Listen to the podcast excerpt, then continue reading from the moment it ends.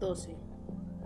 El principio es así, columna de huracanes y mareas.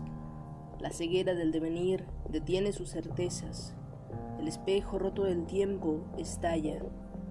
El aire se torna viento, raíz del aire. Ahí donde crece el viento se encuentran y nace una semilla del aire, presagio de alturas y abismos. Los mares invaden los ríos, las hojas inundan el pecho, el agua devela un relámpago y recupera el mundo su sombra.